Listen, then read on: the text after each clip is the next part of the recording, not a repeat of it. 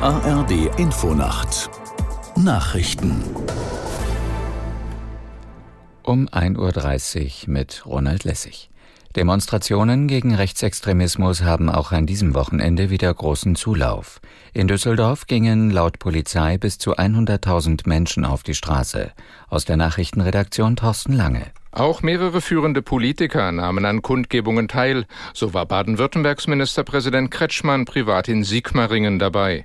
Schleswig-Holsteins Regierungschef Günther und Bundesfinanzminister Lindner demonstrierten in Aachen. In Osnabrück trat Verteidigungsminister Pistorius auf. Er warnte vor der AfD. Diese Partei wolle zurück in die dunklen Zeiten des Rassenwahns und der Diskriminierung. Pistorius zog einen Vergleich zur Weimarer Republik, die nicht an ihren Feinden, sondern an der Schwäche ihrer Freunde zugrunde gegangen sei. Dem österreichischen Rechtsextremisten Sellner droht offenbar im Fall einer erneuten Einreise nach Deutschland die Abschiebung. Der Spiegel schreibt, die Bundespolizei habe bereits im Laufe der Woche einen entsprechenden Eintrag in der internationalen Fahndungsdatenbank hinterlegt. Das Magazin beruft sich auf Sicherheitskreise.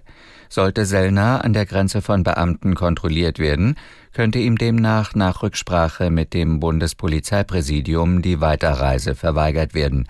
Grundlage des Eintrags sei eine Gefahrenprognose der Polizei. Ministerpräsident Netanyahu hat erneut versucht, die Israelis auf einen Sieg über die Hamas im Gazastreifen einzuschwören. Wenn die Terroristen diese so wörtlich neuen Nazis nicht eliminiert würden, sei das nächste Massaker nur eine Frage der Zeit. Die Hauptlehre aus dem Holocaust sei, dass nur die Israelis da seien, um die Israelis zu verteidigen. Gestern war international der Holocaust-Gedenktag begangen worden.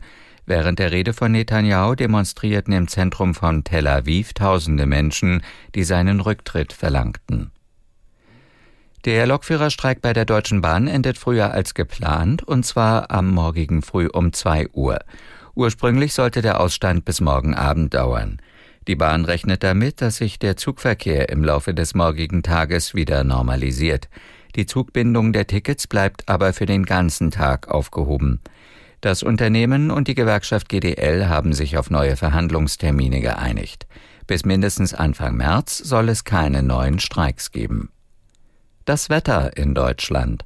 Oft klar bei Tiefstwerten zwischen plus drei Grad auf Sylt und bis minus sieben Grad im Bayerischen Wald. Am Tage viel Sonne, im äußersten Nordosten teilweise länger grau, Höchstwerte fünf Grad auf Rügen und bis zwölf Grad in Dortmund. Die weiteren Aussichten am Montag im Südosten viel Sonne, im Nordwesten bewölkt bei sechs bis dreizehn Grad, am Dienstag heiter bis wolkig, im Nordwesten mehr Wolken, sechs bis dreizehn Grad. Das waren die Nachrichten.